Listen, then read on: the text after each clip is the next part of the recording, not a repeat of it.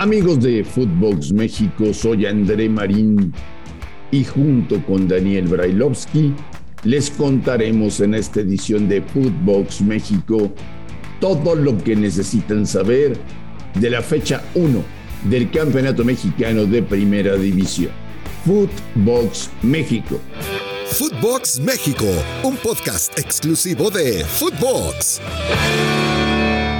Amigos de Footbox México, un placer saludarles. Se fue rápido junio, ¿eh? ¿Cómo anda, Marín? Sí. Cambiamos de mes. Se fue, se fue rapidísimo junio y ya se viene julio y con el comienzo de este mes empiezan los partidos ya de una, de una liga media rara, cortita.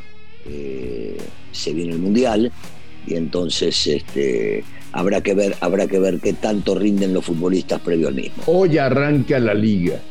¿Estás ilusionado? Siempre, a mí me encanta, a mí me encanta cuando llegan los partidos por los puntos, me encanta, así que sí, eh, esperando ver buenos partidos, eh, viendo cómo se va a desarrollar este, el América, qué bajas tiene el Atlas para su primer partido con el mismo, este, lo del Toluca, eh, más que nada porque está en y porque trajo jugadores de primer nivel. Sí, sí, me interesa, me interesa y mucho. Hoy, por ejemplo, ¿Vas a ver los partidos? Pues sí, güey, no mames. Sí, claro, por supuesto. Por supuesto. me imagino, me imagino que vos también lo vas a ver. Me llama mucho la atención hoy. En los papeles me llama más la atención el partido de Necaxa Toluca, aunque no voy a dejar de ver el partido de Mazatlán contra Puebla. Mazatlán, Puebla. Oye, para, para seguir con la jornada 1, dime una cosa, Russo. ¿Qué no podemos tener en este país? De 125 millones de habitantes, 11 chavos menores de 20 años que jueguen bien al fútbol. pero por supuesto que sí, sí se puede y yo creo que sí se tiene. No es que no se tenga, claro. Nos estamos yendo con la última eliminación, desgraciadamente, de los chicos eh, y que no van a poder participar ni en las Olimpiadas ni en el próximo Mundial Juvenil. Pero sí, sí hay jugadores de calidad eh, y definitivamente esto tiene mucho más que ver con, con, la organización que con los penales que fallaron los chicos o lo que hicieron. Porque claro, nos vamos al último partido y la eliminación y, el penal fallado prácticamente en el último minuto y después de que no se convierten, pero eh, venían, venían dando exhibiciones importantes, buenos futbolistas, proyectos de grandes futbolistas, que en este partido no rindieron, no estuvieron, y yo no creo que haya habido de ninguna manera una falta de respeto hacia el rival o se creían superiores y demás. Eh, se dio la combinación de que justamente estos chicos no rindieron en este partido y al no rendir el rival aprovechó, se fueron a sus últimas instancias y por penales terminó venciéndolo. Eh, yo, iría más a una crítica de la organización del fútbol en general que de lo que hicieron estos chicos, que sí, termina siendo por supuesto un fracaso enorme. ¿Me puedes explicar qué está pasando en el fútbol mexicano con la generación de futbolistas? O sea, es un golpazo ruso no ir al Mundial Juvenil y no ir a los Olímpicos de París. Es un golpazo para el fútbol mexicano. No lo sé, tú dime. Sobre todo sabiendo y entendiendo que el próximo Mundial se va a jugar aquí, o parte del mismo se va a jugar aquí. Por supuesto, por supuesto que es muy, es muy difícil asumirlo.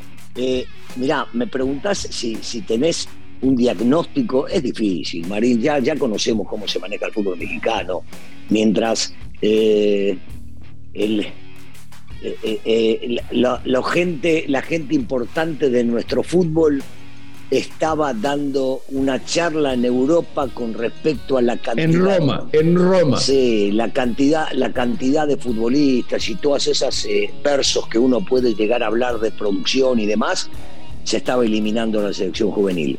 No, no, a veces no coinciden las cosas que manejan los altos mandos con las que pasan realmente en el fútbol. Y bueno, te das cuenta que esto es un eh, verso tras verso y que tiene que ver con que ellos viven una realidad que es dinero, dinero, dinero y la cuestión futbolística o deportiva no se prioriza. O sea, se creen sus propias mentiras. Sí, pero por supuesto, te las quieren hacer creer y algunos las compran y otras no. Eh, a mí no es fácil que me las vendan.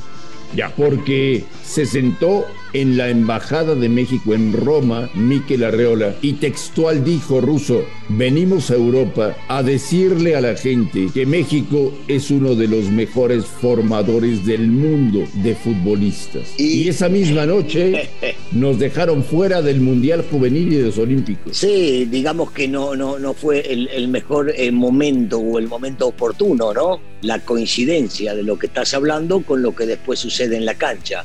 Quedé como un tonto anoche. Aunque yo sí creo que México forma, forma buenos futbolistas, yo sí creo que hay equipos que trabajan muy bien y que hacen las cosas como se debe y por eso vemos a muchos chicos jóvenes que pueden llegar a, a, dar un vuelco dentro del mismo. Lo que pasa es que después ves que hay tantos jugadores eh, extranjeros, y lo digo con respeto, en la liga, que le quitan el lugar o la posición o el crecer rápidamente a futbolistas que son jovencitos y vos decís, bueno, esto sí tiene mucho que ver con la falta de experiencia de los mismos.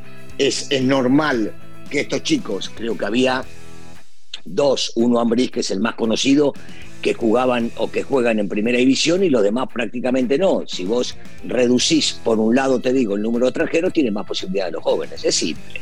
¿Quién tiene que renunciar ¿A quién tienen que correr, Ruso? Ah, bueno, pero llegamos o volvemos siempre a la misma, Marín. Renunciar, correr, cambiar, siempre, siempre pasa lo mismo. Y siempre va a haber un culpable, como el tema de la secretaria en la federación. Y van a volver a traer a otro y seguramente volverá a pasar unos años las mismas cosas que están pasando ahora. Marín, el punto es claro. Si vos priorizás el dinero a lo deportivo, las cosas te van a seguir saliendo de esta manera. El día que prioricen lo deportivo lo futbolístico a lo económico y como producto de lo que hagan en la parte futbolística profesional, esto le genere lana, puede llegar a cambiar. De otra manera no. Señor Brailovsky, ¿ya tiene listo su Daily Fantasy de Draftea para el inicio de la Liga MX? ¿Sí o no? Sí, Marín, pero por supuesto que sí. A mí no me tenés que recordar para armar el 11, no jodas, Marín, por el amor de Dios. Y, la base, por supuesto, la base de mi once es con el mejor, con el más grande, con el más importante, con el Club América. Este, necesito sumar muchos puntos y romper la liga, María. Perfecto. Así que, gente de Footbox México, recuerden bajar la aplicación de draftea.com. Usen el código Footbox para que les regalen 30% adicional en su recarga. Demuestren que saben más de fútbol que el señor Daniel Alberto Brailovsky. La gente sí puede saber más, Marín, pero vos no existís. Sos un muerto, Marín. No sabés de fantasy y menos de fútbol. Draftea.com está con nosotros en Footbox México. Señor Brailovsky, ¿qué me recomienda ver este fin de semana? América Atlas. El América Atlas me llama mucho la atención, aunque te diría que también el Guadalajara contra Juárez. ¿eh? Juárez se reforzó bien, trajo un buen técnico. Eh, lástima, eh, paréntesis, lo de JJ Macías. Qué desgracia, es como lo persigue a él. Eh, el, el mal momento que, que muchas veces viven los futbolistas. Y yo creo que JJ se va a recuperar y va a poder salir de esto. ¿eh? Eh, han, habido jugadores que se han roto los ligamentos y que por fuerza de voluntad y por la cabeza terminan regresando. Este chico está bien de la cabeza, está siempre bien de la cabeza y seguramente va a poder recuperarse, salir de esto. Lástima, ya quedó afuera del, del próximo mundial, pero deberá trabajar para, para pensar en lo que sigue. Era ruso, era el torneo en el que JJ Macías quería demostrar que estaba de regreso, que estaba preparado para ser el 9 de Chivas, que estaba preparado para ser el 9 de la selección mexicana, para muchas cosas. Se rompió el cruzado ruso, lo peor que le puede pasar a un futbolista. Sí, es cierto, es cierto, pero, pero esto era prácticamente, te dejaba el fútbol o dejabas de jugar al fútbol hace muchísimos años, en mi época. Hoy por hoy hemos visto a jugadores que se han recuperado y, le deseo todo lo mejor a JJ, un, chico que siempre ha trabajado muy bien la parte mental, que está bien de ahí, como decimos, bien del bocho, cuando estás bien de arriba el otro se puede llegar a recuperar y espero que JJ ya desde este momento esté pensando en lo que sigue en la operación, en la recuperación y en cómo, cómo se va a poner a punto para cuando la cabeza le responda para que las piernas estén bien. ¿El Atlas le puede ganar al América? Sí, por supuesto, por supuesto. O sea, eh, eh, el Atlas es el bicampeón y es el equipo que mejor ha entendido la forma de jugar. Puede o no gustarnos, este, yo creo que tiene una forma de jugar que para ellos es sumamente conveniente y que terminan sacando dividendos. Eh, a otros les puede gustar más, como a mí en lo personal, como, como jugaba el Pachuca con Almada. Este, me encantaba en su momento ver al León Lambriz, pero, pero sí, el Atlas, el Atlas le puede ganar a cualquiera. Nadie, nadie daba un peso para pensar en que podía ser bicampeón. Y ahora puede seguir, puede seguir porque tiene una estructura y una forma de jugar que la entienden perfecto los jugadores de Coca. Quiero ver Tigres Cruz Azul. Sí, sí, también llama mucho la atención. Yo también quiero ver el Pumas Tijuana. Eh, porque quiero ver si aparecen algunos de los muchachos jóvenes que trajo Pumas, porque el equipo de, de Lilini con Lilini ha sido siempre atractivo y poniendo valores jóvenes. Quiero ver cómo arranca Monterrey jugando de visitante contra Santos. Eh, hay partidos interesantes eh, en, esta, en esta primera jornada. Sí, sí, hay varios de los partidos que quiero ver. Y Pachuca hasta el lunes, ¿no? Sí, Pachuca juega el lunes contra, contra Querétaro. Habrá que ver cómo reacciona Querétaro, habrá que ver cómo reacciona Pachuca después de haber perdido esa final. Pero yo creo que con más trabajo del señor Armada, este equipo estaba bien, jugaba bien al fútbol. Es el equipo que mejor, eh, por lo menos, llamaba la atención o el que más lindo jugaba durante prácticamente todo el torneo. Entonces, eh, si, si ellos trabajaron bien durante esta pequeña pretemporada pensando en que se pueden reivindicar en esta, va a ser un equipo animado. Yo tengo una idea en la cabeza, Ruso. Ya estuvo bueno Dime. De consentir a Pumas. Ya estuvo bueno de, de sentir pena por Pumas. Ya estuvo bueno de decir que Pumas es el pobrecito que siempre tiene que vender para sobrevivir. Me gatito. Creo que ya es momento de exigirle a Pumas y a Lilini que ganen algo, algo importante, Ruso. Bueno, eh, seguramente ellos lo deben tener en la cabeza, Andrés. Seguramente el, trabajo que se hace dentro de la institución, por más que sea formar jugadores y sacar jugadores jóvenes y vender, yo estoy convencido de que deben tener en la cabeza la idea de pelear por todo.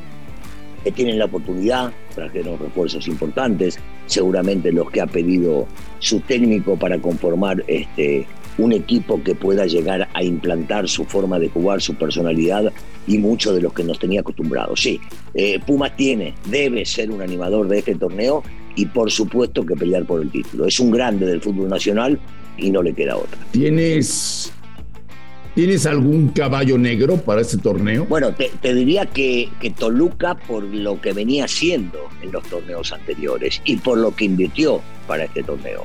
Eh, si vos me decís, bueno, pero no, Toluca es un grande, sí, claro que es un grande, pero en los últimos torneos no lo estaba demostrando. Entonces puede ser el destape de este equipo junto con su técnico. Me parece que Toluca nos debe y se debe a sí mismo la, la oportunidad de poder nuevamente reivindicarse y pelear por un título nacional. Valentín se enojó, ¿eh? Les dio Sí, dinero. claro. Está, Sí, sí. está encabronado. Es uno de los personajes más ricos y más poderosos que hay en este país. Les dio dinero, dijo, ya me cansé de ustedes. Y ayer se presentó en el entrenamiento, ¿eh? para que les quede claro. Cosa, cosa rara, ¿no? Cosa rara, pero de, de un tipo derecho, de un tipo honesto, un tipo fiel, un tipo que ama a la institución y que les quiere hacer sentir a los muchachos que ya se acabó, que no hay más joda, que todo lo que pasó hasta el día de hoy es pasado y que tienen que regresar a las bases de un equipo que fue animador durante muchísimos años del fútbol nacional, que sigo insistiendo que para mí es uno de los grandes del fútbol local y que tiene que estar pensando solamente en calificar y campeonar. No les queda otra. Ruso, que pases un gran fin de semana y ojalá que el lunes hablemos de que vimos muy buenos partidos de fútbol. Te mando un abrazo. Igualmente, Andrés, un saludo para todos y un buen fin de semana. A nombre de Daniel Alberto Brailovsky y de André Marín, esto fue Footbox México. Gracias por escucharnos. Un fuerte abrazo y estamos en contacto la próxima semana. Esto fue Footbox México, solo por Footbox.